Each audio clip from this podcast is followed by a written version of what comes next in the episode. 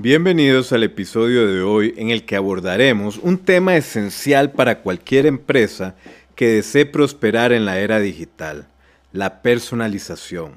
En este episodio analizaremos cómo puede aprovechar la personalización para destacarse en un mercado hiperconectado y competitivo como el de hoy. Entonces, ¿qué es la personalización en la era digital?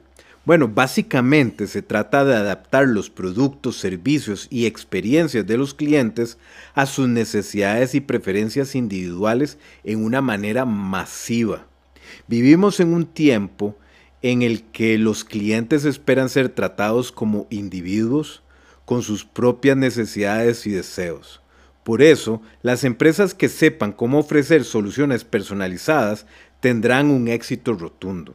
Claro que la personalización ha existido desde siempre, pero al nivel que hoy día se espera que se pueda hacer, en donde antes se usaba la estandarización para poder hacer la masificación, hoy día se espera que esa misma masificación se pueda lograr de manera personalizada y más rápido que nunca antes se haya logrado. ¿Y cómo se logra esto? Bueno, en primer lugar es necesario recopilar y analizar datos de los clientes para entender sus comportamientos. También los gustos e intereses. Luego deben segmentar al público y crear experiencias personalizadas en todos los puntos de contacto. Y esto incluye desde la comunicación en las redes sociales hasta la atención al cliente y por supuesto los productos y servicios que ofrecen.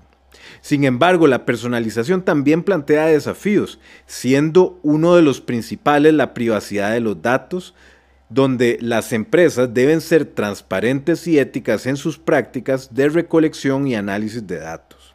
Es importante encontrar un equilibrio adecuado entre personalización y privacidad para mantener la confianza de los clientes.